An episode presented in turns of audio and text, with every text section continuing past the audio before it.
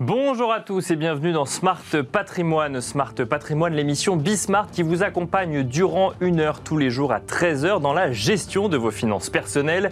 Et au sommaire de cette édition, nous commencerons euh, comme tous les jours par patrimoine thématique avec un patrimoine thématique consacré comme tous les mardis aux investissements passion. Cette semaine, nous ferons un focus sur l'investissement dans les voitures de collection ou voitures d'époque avec Jean-Louis Blanc, président de la Fédération française des véhicules d'époque. Enjeu patrimoine, nous nous intéresserons aux normes HCSF qui encadrent le crédit immobilier. De simples recommandations, elles vont devenir obligatoires à compter du 1er janvier 2022, décision prise par le HCSF il y a deux semaines. Nous nous demanderons quel impact cela va avoir sur le crédit immobilier avec Cécile Roclor, directrice des études d'empruntis, et Frédéric Guyonnet, président du SNB CFE CGC, le syndicat national de la banque et du crédit. Et puis dans la deuxième partie de Smart Patrimoine, nous serons rejoint comme d'habitude par Laura Olivier, journaliste chez Club Patrimoine.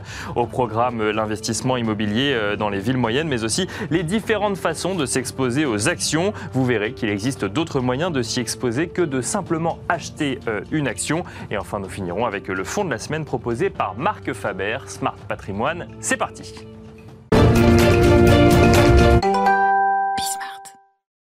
Et c'est parti donc pour, euh, pour patrimoine thématique, un patrimoine thématique consacré tous les mardis aux investissements alternatifs, passion ou plaisir, euh, ça dépend de l'appellation. Aujourd'hui, nous allons parler d'investissement dans les voitures anciennes ou voitures de collection et nous en parlons avec Jean-Louis Blanc, président de la Fédération française des véhicules d'époque. Bonjour Jean-Louis Blanc. Bonjour. Bienvenue euh, sur ce plateau. Peut-être un tout petit mot rapide sur la Fédération française des véhicules d'époque. En fait, vous regroupez toutes les associations de passionnés, c'est ça C'est une association reconnue d'utilité publique euh, qui rassemble tous les clubs, euh, tous les professionnels, tous les musées. Euh, qui traitent de, véhicules de collection. Qui traitent de véhicules de collection. Alors, il y en a beaucoup en France, il y de, a de, passionnés? Beaucoup, oui. Il y a, on estime qu'il y a, il y a 400 000 collectionneurs. en tout cas, il y a, il y a 2000 clubs. D'accord. qui, qui, organisent tous les ans 6000 événements. Donc, c'est un milieu qui est, qui est, très actif. Et il y a un nombre croissant de professionnels. Quand vous dites professionnel, c'est... Ce sont euh, des restaurateurs de véhicules, ce sont des marchands, ce sont des organisateurs d'événements. D'accord. Euh, et c'est une activité qui est croissante, qui représente aujourd'hui 24 000 emplois en France. Et alors, il y a effectivement l'activité, la filière, euh, le, nombre d'emplois. Nous, on, a, on, va parler de, de, ces voitures anciennes via le prisme de l'investissement. Alors déjà, première question qu'on se pose assez régulièrement quand on parle d'investissement passion, plaisir ou autre, c'est est-ce qu'on peut vraiment voir ça comme un investissement?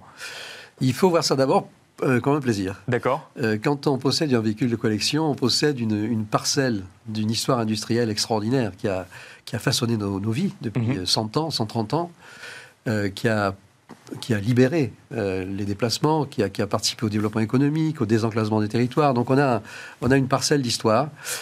Et vous savez, pour faire une voiture, il faut beaucoup de monde. Hein. Il, faut, il faut des designers, il faut des ingénieurs, il faut des techniciens, il faut des ouvriers spécialisés, il faut des financiers, il faut des entrepreneurs, il faut des commerciaux. C'est tout un, tout un monde. La, voiture est le produit euh, d'une expertise humaine extraordinaire. Bien sûr.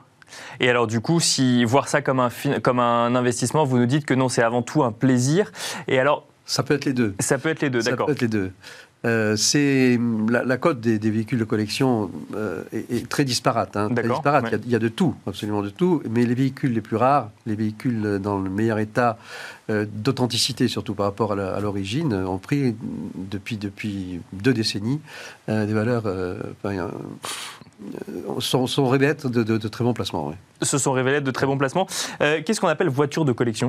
Voiture de collection, c'est plus en France, c'est plus de 30 ans. D'accord dans son état d'origine, sans modification et dans un très bon état. Donc même une voiture qui n'aurait pas été une voiture de luxe il y a 30 ans Ah non, non, bien sûr. Bien sûr. Voiture de collection, c'est tout. C'est pas euh, forcément une Ferrari, une Maserati ou, euh, une Alpine. Non, non, ça part de la 4 chevaux, ça part de la... Et même bien avant. D'accord. Non, non, c'est une... C'est euh, aussi une, des beautés de cette passion, c'est que vous pouvez avoir le, le, jeune étudiant avec sa, sa 4L dont il est très fier, et puis le propriétaire de, de telle ou telle Ferrari qui partagent euh, La même passion. Je suis Et- sûr qu'ils se régalent autant.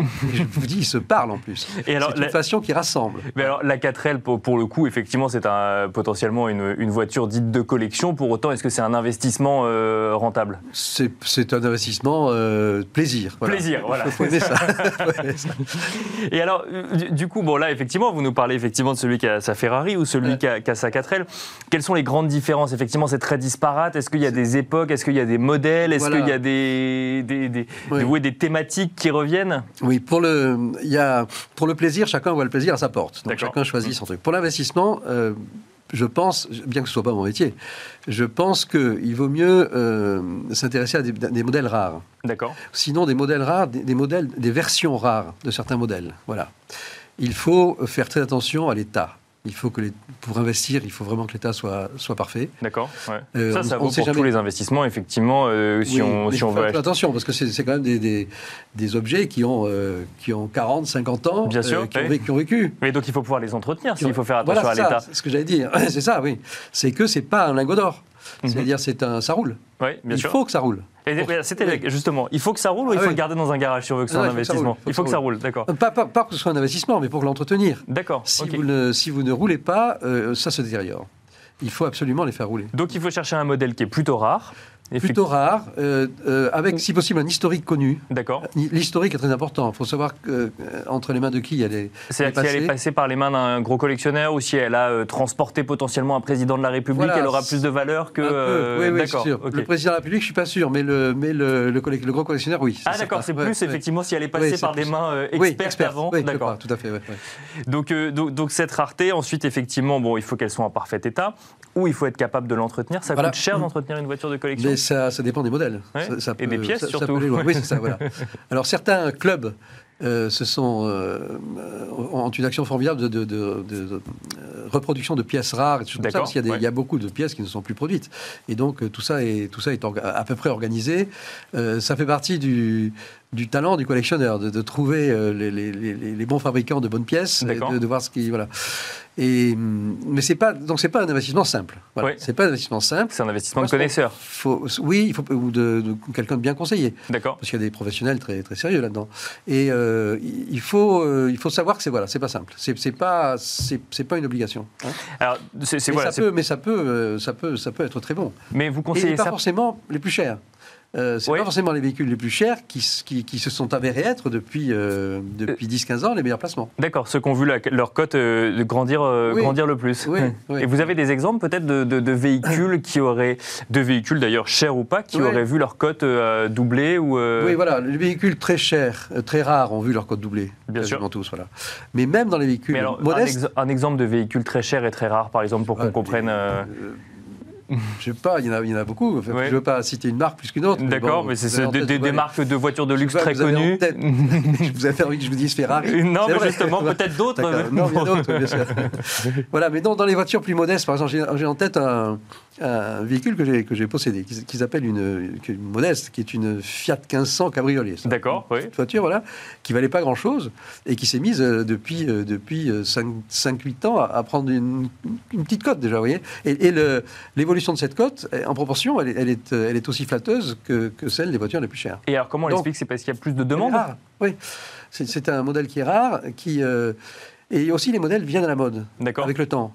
Euh, ils prennent euh, 50, ils, ils prennent un an de plus chaque année, et puis on se rend compte qu'au bout de, de 30 ans, 40 ans, finalement, on les, on les remarque plus et ils, euh, ils plaisent davantage. Bah, comme la fameuse deux chevaux, alors, euh, qui voilà. pour le coup ça fait quelques années maintenant, Ouais. mais qui n'était pas forcément un véhicule de luxe à l'époque et qui aujourd'hui. Du tout, euh, euh, oui, mais qui est un, c'est, c'est- ça sortit un style de vie. C'est un, il y, y a toujours un- les, les voitures qui, qui prennent de la valeur sont toujours euh, associées euh, à un mode de vie. Ou à- à- D'accord. vous voyez, à- ils ont une personnalité. C'est, c'est pas que des, des outils de transport. C'est, d'autres choses. Soit un design euh, euh, magique.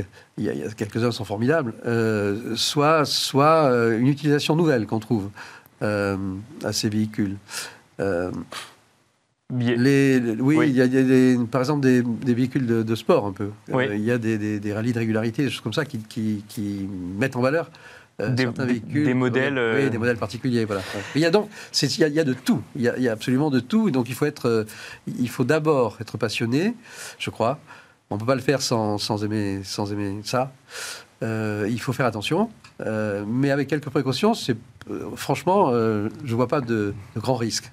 Et alors, il faut quand même faire attention aussi à, l'époque, parce que je, lisais que si on remonte trop loin dans le temps, en pour les passionnés, effectivement, ça fonctionne toujours, mais en termes d'investissement, c'est presque considéré comme des, des, pièces de musée, donc en fait, il ne faut pas y aller, tout ce qui est avant Première Guerre mondiale, par exemple. c'est pas certain. C'est pas certain, d'accord. Non, non, pas du tout. Euh, il y a un, aspect que vous n'avez pas signalé, c'est la fiscalité. Donc, euh, le, à, la revente, c'est considéré, comme une œuvre d'art. C'est la même fiscalité qu'une œuvre d'art. D'accord. Dès que ça dépasse 30 ans. Dès que, dès que c'est voiture de collection. Dès que c'est voiture de collection. Parce que ça peut dépasser 30 ans et n'être pas voiture de collection. D'accord. Voilà. Et euh, dès que c'est voiture de collection, c'est assimilé à une œuvre d'art. C'est-à-dire qu'il y a une imposition forfaitaire à la revente de 6,5% du prix de vente ou on peut choisir la plus-value. En général, la plus-value est heureusement supérieure à, cette, et ces 6,5%. Qui décide si c'est voiture de collection ou pas alors L'État, mmh. d'accord. Et donc en fonction des modèles, d'un coup d'un seul, ça peut devenir voiture de collection, passer une certain, un certain nombre d'années, les fameux 30 ans dont vous nous parliez tout à l'heure, mais c'est pas systématique. c'est le propriétaire qui décide de, passer son véhicule en véhicule de collection. D'accord. Il peut très bien le garder en véhicule normal. D'accord. Voilà. Euh, et il y a toute une procédure qui passe d'ailleurs par notre fédération, qui, est, euh, qui a une délégation du ministère des Transports pour délivrer des attestations d'authenticité. D'accord. Parce que pour la passer en collection, il faut être sûr que, la, que le véhicule est donc une, fait conforme à l'origine. Donc une deux chevaux, par exemple, pourrait dans un sens, euh, si jamais on suit les, les règles, devenir voiture de collection, ou alors rester voiture, euh, voiture lambda, euh, utilisée ou non. Euh, rapidement, on peut commencer à investir à partir de combien dans une voiture de collection? Il y, a, il y a du il y a du plaisir pour toutes les bourses. Et de l'investissement pour toutes les bourses. Je vous disais qu'il y a des voitures modestes qui ont pris de la cote. voilà. Et je vous disais également que tel propriétaire de 4L prend autant de plaisir, j'en suis certain, que tel Et propriétaire. Mais modeste, c'est quoi? C'est 500 euros? C'est 1500 euros? C'est 10 000 euros? entre 2000. 2000 euros, ouais. On commence à, voir, oui. Ouais. À 2000 euros. Il ne faut pas se tromper. Hein. faut pas se tromper, évidemment. Non, mais ça ne veut pas dire qu'une toute voiture à 2000 euros est une voiture de collection. Mais on peut en trouver, effectivement. Euh, Bon, et pour, finir, pour commencer, oui, c'est ça. Et on finit avec 100 000, 200 000. C'est un virus dont il est difficile de se, de se libérer. Bah, effectivement, quand on vous entend, on sent qu'effectivement, c'est avant tout la passion hein, quand même qui, euh, qui, domine sur ce type euh, d'investissement. Euh, merci beaucoup, Jean-Louis Blanc, de nous avoir expliqué du coup les périodes, les façons d'investir, la fiscalité également à la revente. Je rappelle que vous êtes président de la Fédération française des véhicules d'époque. Merci à vous et merci à vous de nous avoir suivis. On se retrouve tout de suite dans Enjeu patrimoine. Et c'est parti à présent pour Enjeu patrimoine. Enjeu patrimoine consacré aux recommandations HCSF, recommandations euh, que le HCSF a, euh, a euh, rendues obligatoires le 14 septembre dernier. Il a donc annoncé donc que ces recommandations sur les crédits immobiliers seraient obligatoires à partir du 1er janvier 2022. Quelles conséquences sur l'octroi de crédits immobiliers? Nous en parlons avec Cécile Rocklor, directrice des études d'Empruntis. Bonjour Cécile Rocklor. Bonjour Nicolas. Et nous en parlons également avec Frédéric Guyonnet, président du SNB CFE CGC, euh, autrement dit le syndicat national de la banque et du crédit. Et vous euh, me disiez même le premier syndicat bancaire. Bonjour euh, Frédéric Guyonnet. Bonjour. Bienvenue à tous les deux sur ce plateau. On va parler donc des normes HCSF. Ça fait un peu plus de deux semaines maintenant que on sait qu'elles vont être obligatoires à partir du 1er janvier 2022. Je rappelle quand même rapidement de quoi on parle. C'était avant des recommandations qui avaient été émises, qui avaient poussé un certain nombre de banques à se mettre ou non euh, finalement au diapason. Mais globalement, on avait quand même l'impression que des efforts avaient été faits. L'endettement maximum qui était avant limité à 33%, qui passe à 35%. Euh, la prise en compte du coût de l'assurance emprunteur dans le taux d'emprunt, ce qui est très important.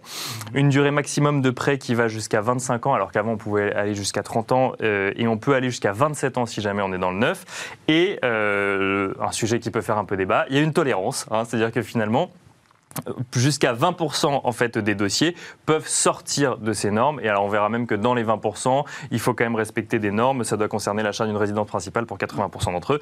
Et 30% euh, doit concerner des primo-accédants. Je rappelle 30% des 20% euh, de tolérance. Ça fait deux semaines, ça pose un certain nombre de questions sur euh, l'accès au crédit. Et déjà, première question pour tous les deux, on va commencer avec vous, Cécile Rocklor. Comment est-ce que vous avez accueilli cette nouvelle de recommandations déjà existantes, mais qui d'un coup d'un seul deviennent obligatoires?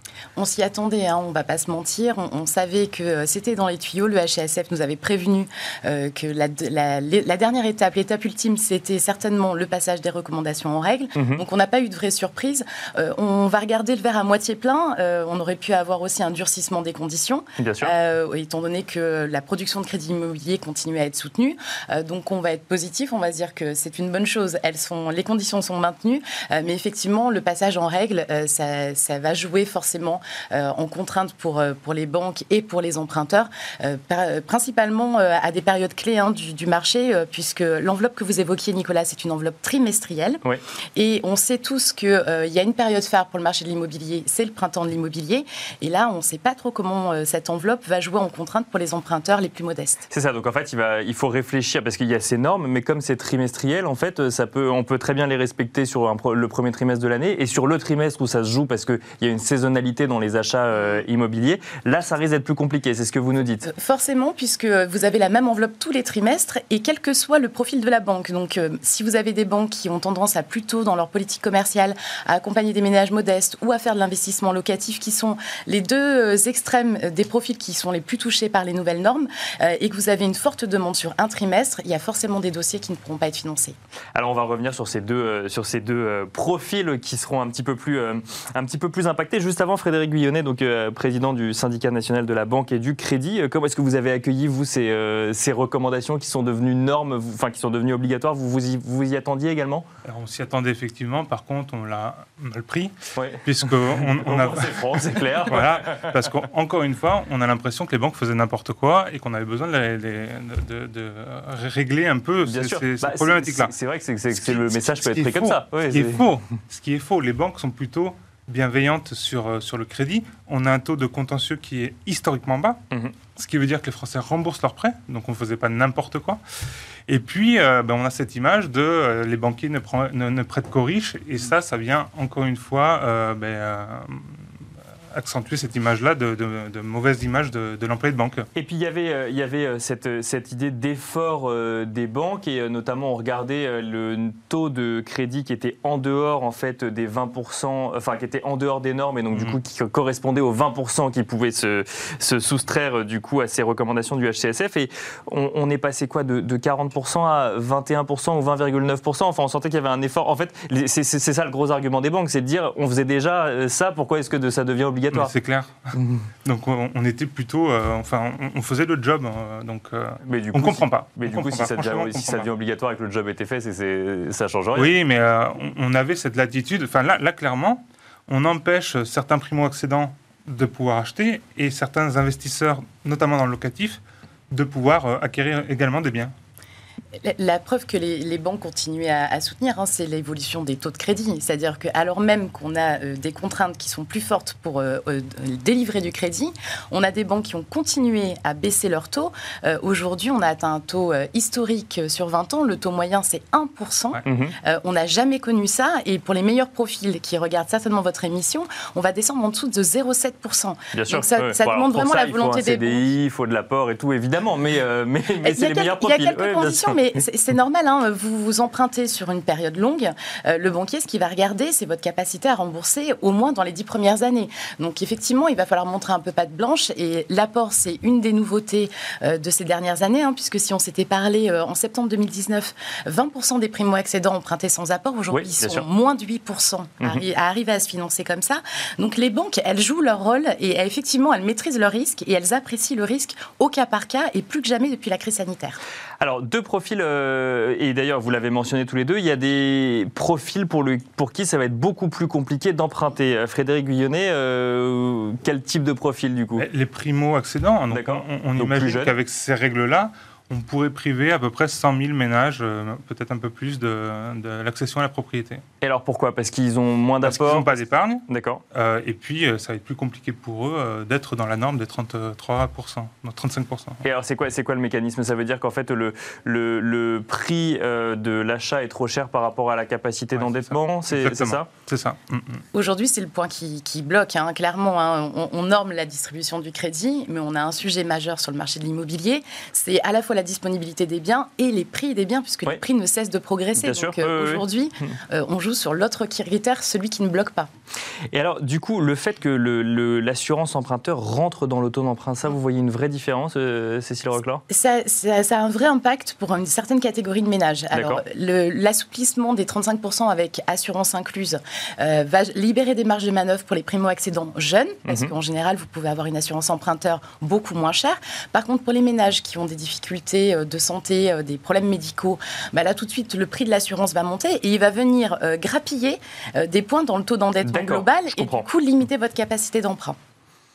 Euh, et pareil, du coup, pour, euh, pour, bon, pour la durée, la durée, est-ce que ça va changer vraiment quelque chose Toujours pour ces primo-accédants, ça veut dire qu'on pourra emprunter un peu moins euh? La, durée permettait en fait d'étaler plus dans, la, dans, dans, le temps. Donc, effectivement, abaisser cette durée-là va impacter aussi ces primo-accédants.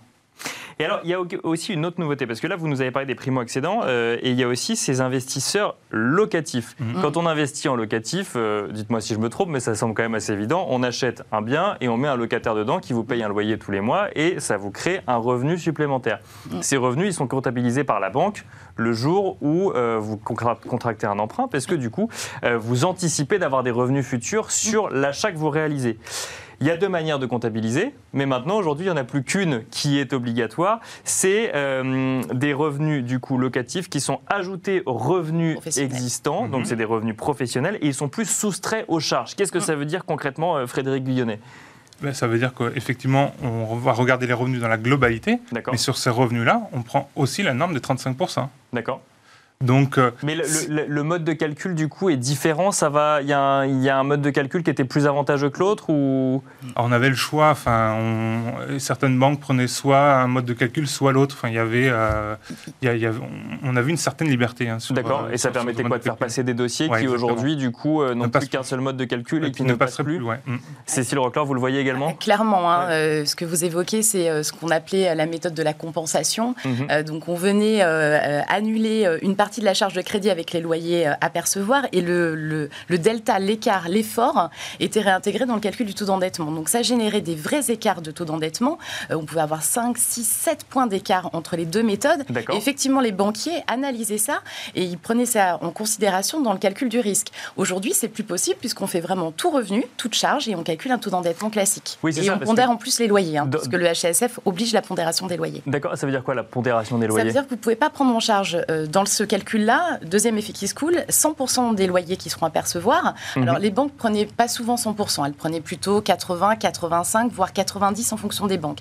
Mais là, aujourd'hui, on a vraiment un impératif du HASF, c'est la pondération, et on se retrouve plutôt à des niveaux de 70%. D'accord, donc ça veut dire que avant, en fait, si j'allais toucher, mettons, 500 euros par mois, mm. euh, je pouvais prendre ces 500 euh, euros et euh, déduire de ma, ma capacité d'emprunt, finalement, ces 500 euros en disant, bon, bah, en fait, je vous emprunte, je dois vous rembourser 700 par mois, mais comme je vais toucher 500, en fait, je dois rembourser que 200 à rembourser. Là, aujourd'hui, non, je dois rembourser 700, mais j'ai 500 euh, qui viennent en plus de mes revenus. Plutôt 400, du coup. Plutôt 400, effectivement, mm. parce que 70, 70%. Euh, bon, là, de manière très théorique, en fait, on se dit que ça change rien, mais en fait, dans le mode de calcul, ça change. Et ah, ça, peut changer drastiquement. Ça change tout. Il y a des dossiers qui ne passeront plus. Et d'ailleurs, on, le voit bien aujourd'hui. Hein, on a des projets d'investissement locatif sur lesquels on n'arrive pas à trouver de solution à cause de ces normes. Donc, clairement, c'est même peut-être la population, finalement, la plus touchée. Et ce qu'on oublie, c'est que derrière un investisseur locatif, il y a un bien qui est mis en location, comme vous l'évoquiez. Et donc, ça veut dire que ça vient rajouter euh, des possibilités de logement pour les ménages français. Alors, il y a effectivement ce, sujet-là. Euh, Frédéric euh, Guyonnet, euh, vous échangez du coup régulièrement avec des acteurs bancaires, des professionnels du secteur bancaire. donc, vous, en tant que syndicat, vous nous disiez que vous l'avez mal pris. Quelle est leur vision, eux Est-ce qu'il y a des disparités, par exemple, entre ceux qui étaient déjà aux normes des recommandations et ceux qui ne le sont pas? Est-ce qu'il y a une, une voie un peu globale? Comment le prend le secteur? Il y a une voie un peu, un, peu globale. Après, ce que, ce que je disais tout à l'heure, c'est qu'il y a vraiment un risque d'image par rapport à, notre secteur, euh, euh, avec ben, on, a une mauvaise image dans le secteur bancaire. Et ça, ce, type de normes viennent rajouter du, mauvais en fait à ce qu'on à ce qu'on a. Donc aujourd'hui, ben, le banquier, il prend des frais négatifs, il prête corrige, enfin voilà. Et ces normes-là viennent aggraver Et est-ce qu'on peut euh, tenter de les comprendre, ces normes? Est-ce qu'on peut se dire qu'il bah, y a peut-être une raison quand même au fait que HCSF euh, ait décidé de les rendre obligatoires à partir du 1er janvier 2022 Non, je pense que c'est très politique parce que euh, ce que je vous disais aussi tout à l'heure, c'est que sur les prêts immobiliers, les banques sont plutôt bienveillantes, enfin, on, on, fait le job. Les normes ne prennent pas en compte les prêts aux entreprises, les prêts à la conso. D'accord. Donc on a vraiment l'impression qu'on vise le prêt immobilier. Quand vous regardez la composition du, euh, du Haut Conseil, euh, vous, vous rendez bien compte que c'est politique. Et ce que, ce que vous dites, c'est qu'on vise spécifiquement le prêt immobilier. Euh, c'est quoi C'est dans un contexte de relance ou autre? On voudrait que les gens mettent leur argent ailleurs, c'est ça? Oui, alors il y a plusieurs théories. On pense qu'au niveau de l'Europe, on n'a pas envie de voir des, des primo-accédants accéder trop rapidement à la, à la propriété on préfère les voir en location parce qu'on se dit que lorsqu'on est propriétaire, on reste figé sur un territoire, alors que lorsqu'on est en location, on peut bouger, ça peut euh, entraîner comme ça des mobilités euh, sur le territoire euh, D'accord, bon là on sort effectivement du, du, du, euh, du sujet d'achat euh, précis, mais donc, que, donc vous, vous c'est votre interprétation un petit peu de... de pas que la mienne. Pas que la vôtre, en tout cas celle du secteur bancaire ou celle du syndicat national de la banque et du crédit? Oh, Du secteur bancaire. Du secteur euh, bancaire. Alors et Cécile encore, il y a un autre sujet que vous avez évoqué, c'est effectivement ces taux. Alors ces taux bas, ils peuvent être bas parce qu'il y a un contexte économique et un soutien des banques centrales qui font qu'ils sont bas, mais ils sont effectivement bas. Même les taux les plus élevés restent quand même bas par rapport à ce mmh. qu'on a pu connaître il y a une quinzaine d'années. Est-ce que ces normes fonctionnent très bien aujourd'hui dans un contexte de taux bas? Est-ce que demain, si les taux se mettent à remonter, ça ne va pas complexifier l'accès au crédit justement de ces primo-accédants euh, ou autres? Alors mécaniquement, vous avez raison de le préciser, euh, quand les taux sont hauts, euh, vous allez rembourser euh, plus de mensualités pour un même montant emprunté. les taux ont effectivement beaucoup baissé. Il faut savoir qu'en l'espace de 6 ans aujourd'hui, pour un même montant emprunté, les mensualités ont baissé de 15%. Donc si on avait une remontée des taux, effectivement, ça viendrait à la, compléter le dispositif du HSF et, et bloquer l'achat immobilier. Aujourd'hui, ce que nous disent nos partenaires bancaires, c'est qu'il y a plutôt une volonté justement de continuer à accompagner le marché, donc de maintenir ces taux bas au moins sur euh, la fin de l'année et le début de l'année prochaine, hein, sauf euh, problème économique, euh, inflation qui exploserait. Il n'y a pas de raison que les taux remontent, mais vous avez raison, si les taux remontaient, on aurait un, impact sur les ménages, sauf à ce que ça vienne réguler le marché et forcer les prix de l'immobilier à se stabiliser, voire à baisser. Ah, ce qui pourrait être une bonne nouvelle finalement. On remercierait presque le HSF en tant qu'acheteur. J'ai envie de vous dire oui, si on ne prend pas en considération le fait que cet effet mécanique peut prendre 18 à 24 mois. D'accord. Et donc ça veut dire que pendant potentiellement deux ans, on, va priver un grand nombre de ménages de l'accession à la propriété. Euh, parce que vous le disiez, ça n'impacte pas tous les profils. Donc en fait, ça, ça ferait baisser les, les, prix sur une partie du marché, mais sur une, sur une partie des biens ou... Alors c'est mécanique, hein. c'est l'évolution du marché. Quand vous avez des prix hauts, normalement vous avez des taux bas parce que en fait, les acteurs jouent le jeu de la resolvabilisation des ménages. Hein. Aujourd'hui, c'est les banques qui accompagnent euh, la capacité euh, d'emprunt. Euh, si les taux devaient remonter pour des raisons économiques ou financières, il y a un moment où vous allez avoir moins de gens finançables parce que justement ça va augmenter les taux d'endettement. et du coup, si vous avez moins de demandes et que vous avez le même niveau d'offre, bah, c'est un, un, équilibre de marché euh, classique. Hein. vous allez obligatoirement avoir une baisse des prix parce qu'il y aura moins d'acheteurs. Mais c'est vraiment le temps que ça pourrait mettre euh, qui pourrait bloquer la machine. Bon, elle est peut-être là aussi la volonté du HCSF, euh, Frédéric Villonnet. Après, sur les taux, je ne pense pas qu'ils remontent dans, les, dans, un futur très proche. Je vous rappelle que la France est très endettée auprès de la BCE et qu'on a tout intérêt à garder ses taux bas pour, euh, par rapport à cette dette. Donc, euh, ce que vous nous dites euh, entre les lignes, c'est que les taux ne devraient pas remonter tout de suite, même si ce n'est pas un engagement, c'est que voilà, ça devrait. Il y a encore de, un environnement de taux bas pour l'acheteur mm. immobilier aujourd'hui. Vous l'assurez. Vous, ah, vous pouvez vous l'assurer, bah, c'est bien, c'est vous parlez franchement, c'est clair. Il n'y a, aucune raison, effectivement, Frédéric a raison, de, penser que les taux remonteraient à court terme. On n'est jamais à l'abri de petits mouvements, mais il n'y a, a, pas de raison aujourd'hui que les taux remontent.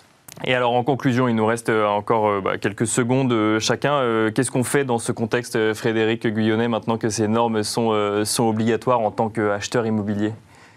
Eh bien, on continue à faire vivre son rêve et à chercher un bien qui peut rentrer du coup dans, dans, dans, dans, le taux d'endettement, dans, dans son projet de vie pour euh, ben, vivre le rêve de sa vie, avoir, acquérir sa résidence principale. Et on, on, essaye de trouver un peu plus d'apport, de mettre un peu plus de côté, ou ça peut faire passer quand même certains dossiers ah, C'est sûr que l'apport permet effectivement de, de, de, faire passer les dossiers, sauf qu'on le sait, c'est un peu compliqué d'avoir de l'apport lorsqu'on débute dans. On est voilà, c'est ça. Cécile Rockler, même question, mais rapidement. Oui, c'est dans la préparation du projet hein, qu'on va arriver à trouver des clés. Euh, il faut anticiper son projet, il faut euh, calculer sa capacité d'emprunt, il faut regarder à quelles aides on a droit. Euh, le prêt à taux zéro peut constituer un, vrai supplément de financement. et puis, il faut prendre conseil pour bien préparer son dossier pour justement arriver à séduire l'ensemble des banquiers de la place. Merci beaucoup à tous les deux. Merci Cécile Rockler, directrice des études d'Empruntis. Merci, Frédéric Guyonnet, président du SNB CFE-CGC, le syndicat national de la banque et du crédit. Merci de nous avoir détaillé euh, du coup les conséquences euh, éventuelles euh, des, bah, des normes, recommandations pardon, HCSF qui seront obligatoires à partir du 1er janvier 2022. On se retrouve tout de suite dans la deuxième partie de Smart Patrimoine. Rebonjour et bienvenue dans la deuxième partie de Smart Patrimoine, une deuxième partie en partenariat avec Club Patrimoine où nous donnons chaque jour la parole aux experts de votre gestion patrimoniale et nous avons justement été rejoints pour cela par Laura Olivier, journaliste chez Club Patrimoine. Bonjour Laura. Bonjour Nicolas et bonjour à tous. Dans cette deuxième partie, nous allons bien sûr retrouver le Club Macro et notre invité aujourd'hui est Thomas Dussert d'Urban Premium. Nous parlerons avec lui du potentiel des villes moyennes. Et ensuite, dans le Club Action, nous recevrons Arthur David Boyer, responsable du développement et de la distribution en France chez LFIS Capital. On va regarder avec lui et on discutera des autres façons de s'exposer aux actions. Et en toute fin d'émission, nous retrouverons notre chroniqueur du jour dans le club expert, Marc Faber, associé chez LGF Patrimoine, et nous parlerons euh, du fonds qu'il a choisi cette semaine. On se retrouve tout de suite donc dans le club macro. Et merci d'être avec nous euh, pour le Club Macro. Aujourd'hui, notre invité est euh, Thomas Dussert. Bonjour Thomas. Bonjour Laura. Bonjour, bienvenue. Bonjour Nicolas. Vous êtes membre de la direction euh, d'Urban Premium. On va parler d'immobilier avec vous. Et pas plus tard qu'hier, on avait un de vos confrères avec qui nous avons parlé de l'appétit des investisseurs pour le résidentiel. Un bon actif anti-crise, bien sûr. Et en plus, bon, bien sûr, beaucoup d'épargne a été accumulée par les Français. Pourquoi il faudrait investir dans du logement Puisqu'on va parler de, de logement, bien sûr.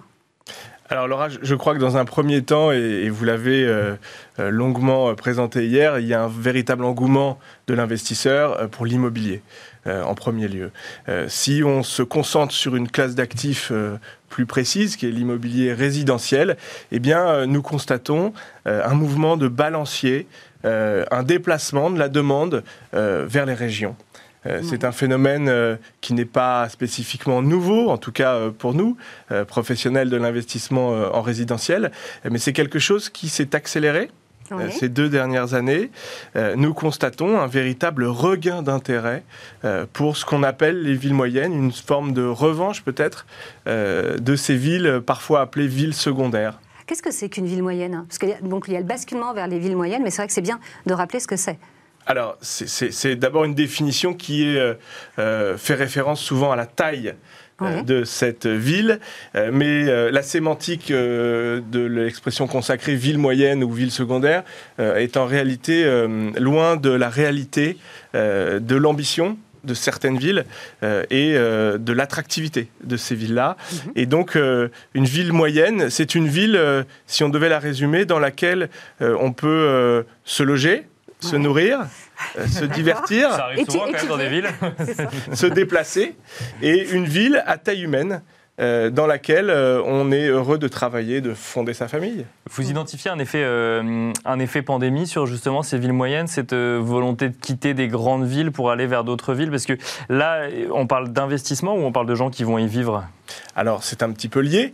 Euh, mais on a constaté, euh, je crois, comme beaucoup de professionnels, euh, que le nombre de personnes désireuses de quitter les très grandes métropoles ou l'Île-de-France, Paris et, les villes en agglomération parisienne, eh bien, a fait un vrai boom en 2020. Je crois que 33% des cadres de l'Île-de-France avaient comme projet de quitter ces villes. et puis, nous le ressentons, nous, sur le terrain, dans les villes dans lesquelles on investit. Euh, j'ai quelques anecdotes intéressantes. Nous avons, euh, en juin 2021, livré un immeuble à Mulhouse, euh, un immeuble de 32 logements, qui a trouvé des locataires en juillet et en août. C'est-à-dire que nous avons mis deux mois à remplir un immeuble de 32 logements à Mulhouse. Euh, Mulhouse qui est extrêmement dynamique en termes de commerce de proximité également. Le centre-ville de Mulhouse n'a rien à envier à, celui de, villes un peu plus importantes en, termes de taille. Euh, et euh, une autre ville comme Le Havre attire aujourd'hui beaucoup la population de Paris et de son agglomération. Il y a des raisons à ça, hein, je crois. Alors il y a des raisons exogènes qui sont par exemple le TGV qui devrait arriver rapidement au Havre, mais aussi, je crois, euh, une véritable volonté euh, liée à la saturation de certaines grandes villes, mmh. une volonté euh, d'aller chercher un peu plus d'espace, d'être un peu plus proche de la nature, et une volonté de simplement réinventer un petit peu sa vie urbaine. D'accord. Donc quelqu'un qui irait vivre à Bordeaux, Rennes ou Orléans, ce serait pour quelle raison? Ce serait pour toutes ces raisons-là? Alors d'abord, on a, on a aujourd'hui admis l'idée euh, que euh, le télétravail faisait partie de nos vies. Et je crois que même contractuellement, parfois, il fait partie de la vie des salariés. Il y a une forme de nouveau contrat moral entre les entreprises et, les salariés qui aujourd'hui peuvent, euh, j'allais dire sans complexe, travailler deux jours, trois jours par semaine chez eux mmh. et se rendre au siège ou au bureau un jour ou deux par semaine. Donc c'est quelque chose d'assez nouveau, d'accepter. C'est quelque chose qui va métamorphoser évidemment les vies locales et en réalité on peut aujourd'hui euh, travailler euh, à Paris et euh, vivre à Toulon. Et aujourd'hui, c'est une réalité ou c'est une projection? Je reprends l'exemple du Havre que vous nous avez donné. Vous nous avez dit que le, TGV va arriver. Mais donc, du coup, les, résidents, ils vont arriver avec le TGV ou, ils sont déjà là aujourd'hui dans les immeubles? C'est un phénomène que nous connaissons depuis plus de 10 ans chez Urban Premium. Le retour en grâce. Le, TGV, c'est en 2024, hein, Thomas 2024, je crois. Une heure, c'est ça, hein, une, heure, et quart, d'accord. Donc c'est un phénomène qui s'est juste accéléré récemment et, qui aujourd'hui est bien installé. Euh, je vous donnais les exemples de Mulhouse et du Havre qui sont des, très bons exemples, mais on a aussi beaucoup de dynamique locale. Euh, il y a une vraie volonté politique. On, investit beaucoup, nous, à Toulon, qui est une ville qui est portée par son maire depuis quelques années et qui euh, s'est métamorphosée. le centre-ville s'est métamorphosé et aujourd'hui attire les populations comme jamais. Et nous avons d'ailleurs des conséquences sur l'offre commerciale. je lisais pas plus tard qu'hier que les Galeries Lafayette de Toulon, euh, notons qu'il y a les Galeries Lafayette à Toulon, ont un projet de, euh, je crois, tripler la surface commerciale euh, des Galeries Lafayette à Toulon. donc il y a beaucoup d'ambition dans les villes moyennes et, ces villes dites secondaires qui un jour peut-être seront les villes premières. je pense à une ville comme Agen. Il y a un projet qui s'appelle Agen 2030 qui va mettre Agen à 25 minutes de Bordeaux et de Toulouse. Comment résister à la tentation d'aller vivre euh, dans une ville euh, de, de, la sorte mm. quand on est à 25 minutes d'une grande métropole. Euh, Nicolas posait la question de savoir si les, la, enfin les de, on va dire, de, nouveaux, de nouveaux Français étaient arrivés au Havre avec cette, ce, TGV qui va arriver. Est-ce que du coup, les prix ont déjà commencé à augmenter? Déjà, est-ce qu'ils sont arrivés? Est-ce que les prix ont, Alors, on a, commencé à augmenter On a quelques chiffres, bien sûr, qui englobent la totalité des villes moyennes. on parle d'à peu près 8% de croissance en 2020 sur les prix, mais c'est une tendance assez généralisée. Euh, les prix en immobilier ne cessent d'augmenter. Je crois que tout le monde le constate dans sa vie. Alors, juste là-dessus, euh, quand euh, c'était, on a eu la définition des villes moyennes, c'est-à-dire quand on fait sur une moyenne, une moyenne des villes moyennes, on enlève quoi? On enlève Paris, Lyon, Marseille Alors oui, on enlève les grandes métropoles régionales de, plus de 100 000 habitants. Et donc, c'est quoi la plus grosse ville moyenne sur laquelle on commence à calculer? Il y, a plein de villes moyennes hein, qui sont attractives, mais toutes ne le sont pas. En réalité, et c'est là le travail d'un asset manager que nous sommes, il il, s'agit d'aller euh, euh, d'aller euh, se concentrer sur les projets locaux. Je vous parlais de la volonté politique souvent qui accompagne la redynamisation et la revitalisation, mais il s'agit de s'inscrire dans, une, dans une, un processus de redynamisation dans le long terme. c'est un processus qui peut prendre 10, 15, 20 ans. Bordeaux, qui est une métropole régionale, a mis peut-être 15 à 20 ans pour devenir ce qu'elle est aujourd'hui. Donc il faut absolument s'inscrire dans la durée et pour répondre à votre question, dès aujourd'hui, nous sentons quelques frémissements, tant sur les prix que sur la réalité de la démographie. Euh, l'attractivité des villes du Sud euh, n'a jamais cessé et elle s'accélère. Euh, nous investissons par exemple à Nice et c'est une ville dans laquelle le marché locatif est assez tendu et nous avons d'ailleurs plusieurs dossiers à l'étude dans cette ville. par exemple, avec quel pays vous investissez Alors, au, au Est-ce qu'il y a travers. de- Vitalim, je- justement, Urban Alors, vous connaissez bien Vitalim, numéro notre 3. offre, Laura Mais bien sûr. Euh, c'est effectivement une, euh, une offre de SCPI résidentielle qui investit donc dans euh, pas que les villes moyennes, mais entre autres Mhm. les villes moyennes et les métropoles régionales, uniquement en cœur de ville, euh, et qui offre aux investisseurs euh, un avantage fiscal, une optimisation fiscale de type Pinel dans le cadre de Vitalim euh, numéro 3, C'est ou de Normandie. L'ancien rénové Alors oui, c'est de l'ancien rénové, absolument. Euh, je, je- je précise ici que euh, il y a euh, aujourd'hui sur notre territoire des, euh, des éléments fondamentaux qui accompagnent cette attractivité des villes moyennes. Je pense au plan Action Cœur de Ville, qui accompagne à peu près 222 villes. Donc Bien sûr. euh, avec euh, des budgets de l'ordre de 5 milliards d'euros étalés sur 3 ans. On est à peu près au- au- à la moitié du, du programme euh, qui accompagne la revitalisation de ces centres-villes. Euh, nous avons également la loi de Normandie, la dernière loi en date, Ouais. qui a pour vocation de rénover euh, les cœurs de ville et euh, d'accompagner la rénovation urbaine. Alors, je rebondis là-dessus parce que c'est justement une question que j'avais. Euh, en ville moyenne, votre vision, c'est ça reste le cœur de ville, qui est justement l'inverse de ce qu'on voit dans les grosses villes et les grandes métropoles, justement. Alors nous sommes, nous, chez Urban Premium, spécialisés dans l'investissement en cœur de ville. D'accord Donc nous avons cet euh, ADN chez Urban Premium qui consiste à n'investir que dans les quartiers en devenir, les quartiers déjà attractifs quand on, on a la chance de trouver de beaux immeubles, euh, d'acheter des immeubles en bloc et euh, évidemment euh, d'avoir une véritable conviction sur telle ou telle euh, ville dans laquelle on investit. Nous avions il y a quelques années investi à Tours. Tours, qui est aujourd'hui euh, une ville qui euh, attire, je crois, beaucoup, beaucoup de gens de Paris. Euh, il n'y a qu'à voir le quai de la gare hein, le matin à Tours.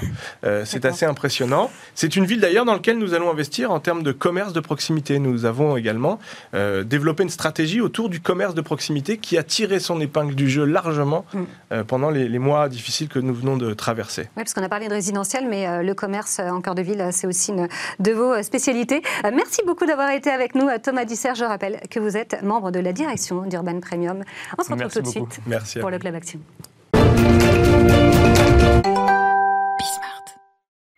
C'est parti pour le Club Action où nous avons le plaisir de recevoir à présent Arthur David Boyer, directeur commercial retail chez LFIS Capital. Bonjour Arthur David Boyer. Bonjour.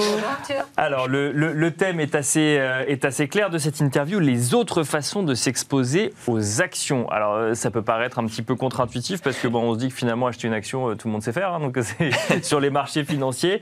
Euh, on- donc euh, chez LFIS, vous, vous avez une technique de gestion un peu différente des gérants de la place, en tout cas des gérants de la place parisienne. Euh, si je résume, et puis vous allez développer, vous vous dites, on a un actif qui est une action, quels sont tous les moyens finalement de s'exposer à la variation de cet actif? C'est exactement ça. En fait, euh, LFIS Capital a la spécificité, ses fondateurs et une grande partie des équipes, on provient des salles des marchés des banques. Donc, le- la société de gestion a des expertises en matière à la fois évidemment de gestion d'actifs, mais également en banque d'investissement, en, en- des expertises issues des, des banques d'investissement, et donc une grande capacité à traiter les instruments dérivés et à les intégrer au sein de nos gestions. Les instruments dérivés, c'est les options. Les options, très concrètement. Ouais. Et donc, euh, ce qui peut être intéressant, par exemple, dans un contexte, et on le verra peut-être euh, comme actuellement, les marchés sont un peu hauts, on a envie de s'exposer, on a envie de continuer à prendre le train, mais en Bien même sûr, temps, on a ouais. envie d'être protégé en cas de retournement. Eh ben, on va faire une gestion qui, peut, qui sera considérée comme flexible, mais qui en fait sera une expo-action accompagnée d'options de protection contre les baisses. D'accord, donc quand vous dites expo action, c'est que vous achetez l'action en tant que telle Exactement. Parce qu'effectivement, c'est vrai que quand on, quand on achète une action, en fait, on s'expose à sa hausse et on prend le pari de la hausse, mais il y a d'autres stratégies de marché. Et donc, en fait, non seulement vous achetez l'action, mais vous, se vous vous protégez en même temps. Voilà. euh, Et donc, on va être capable de jouer comme ça d'autres scénarios de marché ou d'être euh, euh, pas trop mal ou plutôt bien dans ouais. un certain nombre d'autres scénarios. Alors, une, une deuxième façon de faire, euh, une deuxième, un deuxième type de stratégie qu'on a développé, c'est notre gestion type perspective. Mhm. Elle, c'est encore autre chose. Vous connaissez peut-être le monde des produits structurés. Bien sûr. oui. Voilà. On en parle souvent ici. On en parle Voilà. souvent ici. ouais, classe d'actifs très plébiscitée par les particuliers. Et cette classe d'actifs, elle a la particularité de vous dire, vous êtes exposé au marché action, mais on ne parle pas de hausse, ou- on parle d'un objectif de rendement. hein. Ouais. Voilà.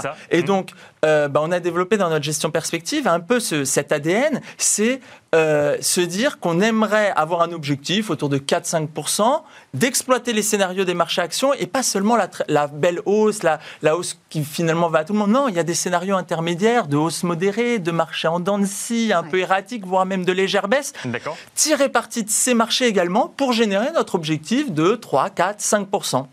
Et donc ça, dans un fonds ouvert. Donc on pioche un peu l'ADN de la classe d'actifs produits structurés, mais qu'on met dans une gestion ouverte. Ils le comprennent, les investisseurs, ça, euh, ces, ces stratégies qui sont un peu moins évidentes finalement que l'achat d'une action euh, et où en plus parfois on peut avoir l'impression que d'un côté on achète, de l'autre on se couvre. Ça veut dire qu'on ne sait pas trop, euh, on n'a pas de conviction quoi. Ça requiert beaucoup de pédagogie. D'accord. Euh, et, et- et ça, c'est bah, le gros de mon travail. hein, c'est de prendre mon bâton de pèlerin et d'aller un petit peu partout en France, expliquer un peu ce qu'on fait. Parce que ne nous y trompons pas, les institutionnels ont recours à ces, euh, à ces techniques de gestion. Elles sont pertinentes. Pour un particulier, n'oublions jamais, hein, il faut on parle souvent de portefeuille diversifié. La clé pour lui, c'est d'avoir un portefeuille diversifié en termes de scénario de marché. Donc, avoir des solutions qui répondent très bien à la très belle hausse, à la hausse moyenne, à la légère hausse, au marché qui stagne, voire même à la légère baisse. On, on le rappelle quand même, hein, pour bien comprendre, euh, chez LFIS Capital, vous avez euh, une stratégie dite quant, ou en tout cas une méthode dite quant. Donc vous avez une approche non pas de, conviction sur euh, un, environnement de marché, mais euh, plus, plus mathématique finalement en fait de l'actuel, des indicateurs qu'on peut voir sur le marché. Finalement, il y a énormément de marchés et il y a énormément d'informations à traiter. Donc, du coup, on cède des outils informatiques, en effet, pour traiter toutes ces données. Alors, si en plus on sort du monde juste actions, mais qu'on traite les actions sous, tout leur- sous toutes leurs facettes avec les produits dérivés, c'est vrai que ça demande des outils technologiques pour... euh, être capable d'évaluer tous ces instruments en permanence et les différentes opportunités qu'on peut y trouver. Bon, alors, du coup, euh, je pense qu'on ne résiste pas à vous poser la question de.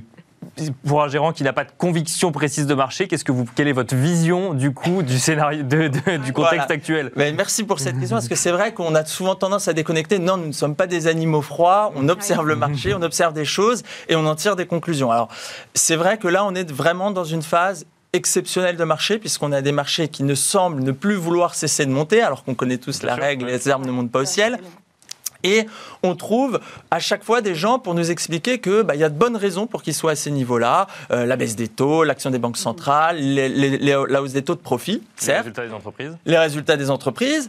Et puis, on trouve tout un tas d'investisseurs un peu plus pessimistes qui vont nous trouver d'autres raisons pour nous dire qu'il y a des chances que ça se retourne. Nous, notre rôle, on estime que c'est d'aider les investisseurs à accompagner la hausse tout en n'étant pas trop malheureux et en étant assez protégés ou en étant euh, diversifiés retournement, en en fait. cas de retournement. Voilà, on estime que c'est ça notre mission. Et évidemment, euh, on peut quand même pas faire un point sur les marchés actions sans rappeler que les autorités de marché, la dernière en date, c'est euh, l'ESMA, l'autorité de marché euh, européenne, qui a rappelé vigilance, vigilance sur les valorisations. Ensuite, euh, chez LFIS, ben, on est assez factuel en fait. hein. On ne met pas trop d'émotions. Donc, par exemple, on regarde la croissance mondiale et la croissance européenne. Mhm. Euh, on entend beaucoup, hein, il y a de l'euphorie, c'est formidable, plus 6%. Oui, c'est plus 6%, mais par rapport à quelle base de l'an dernier D'accord, oui, il faut faire attention effectivement de voir d'où on vient. Exactement. Et donc, on se rend compte que, par exemple, en Europe, on est plutôt en récession par rapport au niveau de 2019. Ouais. hein. D'accord. ouais. Euh, ensuite, donc, on, on- on veut participer à la hausse, mais on est conservateur. Euh, deuxième phénomène qui nous pousse à être conservateur, c'est les flux. Alors nous, on aime beaucoup analyser les flux, que ce soit sur les instruments financiers classiques et sur les dérivés. Sur les instruments financiers classiques, qu'est-ce qu'on observe? C'est l'énorme phénomène, le boom des flux retail, donc des investisseurs particuliers aux États-Unis. D'accord. Des taux de 3 à 5 fois supérieurs pendant, depuis le début de la crise Covid par rapport aux années euh, d'avant. Ça, c'est, oui, c'est dû à quoi? Oui, ils font quoi concrètement Ouais. Alors, est-ce que c'est parce que les casinos à Las Vegas étaient fermés Je ne sais pas. Mais, euh, Donc ça donne votre avis sur ce type de produit alors, en tout cas non, alors, trêve de, euh, en, en blague en moins, ce qui s'est passé, c'est qu'il y a eu un, un vrai phénomène où les gens se sont, et on l'a vécu en France, se sont sentis concernés par leur épargne. Ils Ouais, ont eu le temps sûr. de s'y soucier.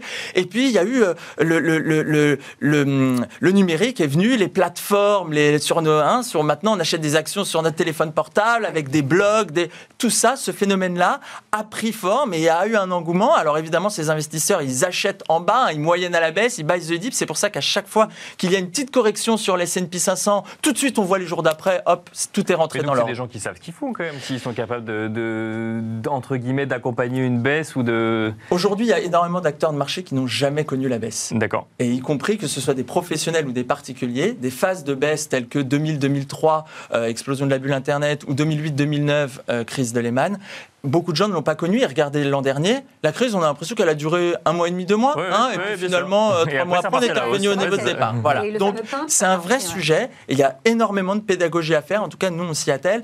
On, on- on a envie d'en faire énormément.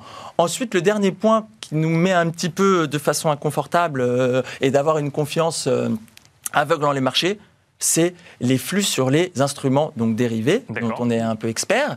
Euh, très concrètement, qu'est-ce qu'on observe? On observe des niveaux de volatilité implicite. Alors là, n'ayons pas peur des mots. La volatilité implicite, c'est tout bêtement la volatilité qu'on peut observer comme étant anticipée par les flux sur les options. Si je la fais simple, aujourd'hui, Plus les gros flux, investisseurs Plus il y a de volatilité, du coup, ou pas forcément? plus il y a d'investisseurs qui craignent des retournements et des fortes baisses, plus Plus la volatilité anticipée à 12 D'accord. mois est forte. Et cette volatilité, elle n'a pas baissé quasiment depuis 18 mois.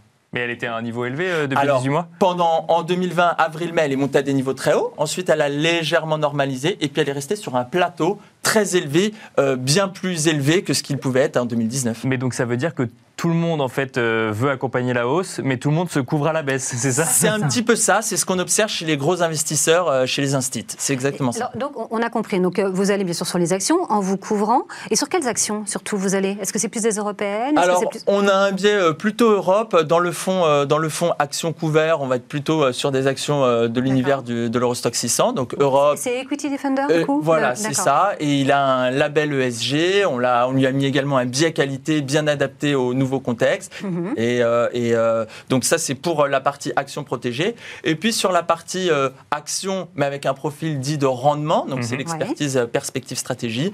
Et là-dessus, on va être euh, plutôt Europe, mais un peu d'US euh, également, euh, la dominante restant Europe. Et je, je note euh, rapidement le SG, ça veut dire que même quand on fait de l'analyse froide des marchés, on y met quand même un peu de conviction, euh, pas forcément de scénario de marché, mais un peu de conviction. Alors, l'ESG, de toute façon, c'est aussi une contrainte. Ouais. Euh, donc euh, voilà, qu'on aime, qu'on n'aime pas, c'est une contrainte de gestion. Et donc nous, on est comme les autres. Vous n'avez On- plus vraiment le choix. là. on l'applique. Et, euh, et en revanche, ce qu'on ne veut pas, c'est tomber dans le greenwashing et autres. Ça, ça nous- ne nous plaît pas. Donc nous, on vient cocher les cases euh, qu'on nous demande de cocher. Ensuite, euh, ce qu'on trouve de très intéressant, et on a sorti une petite série d'articles là-dessus, c'est que l'ESG, ce qu'on aime jouer avec l'ESG, c'est le momentum ESG. D'accord. C'est-à-dire, est-ce que l'entreprise fait de plus en plus d'efforts pour être Mm. bien notée en E, en S ou en G ou pas? Et on, on pense que plus elle fait d'efforts à être bien notée, plus elle va attirer et potentiellement ça peut jouer sur son cours. Et donc, c'est ce qu'on suit. On a fait un partenariat avec une fintech française pour euh, créer nos propres indicateurs ESG et suivre ce momentum ESG. D'accord, bah c'est intéressant, je pense que ça vaudra le coup de- d'en discuter. Avec plaisir. Merci beaucoup Arthur David tous les Boyer. Je rappelle que vous êtes directeur commercial retail chez LFIS Capital. On a vu ensemble bah, les différentes façons qu'on pouvait avoir de s'exposer aux actions. On se retrouve tout de suite à présent dans le Club Expert.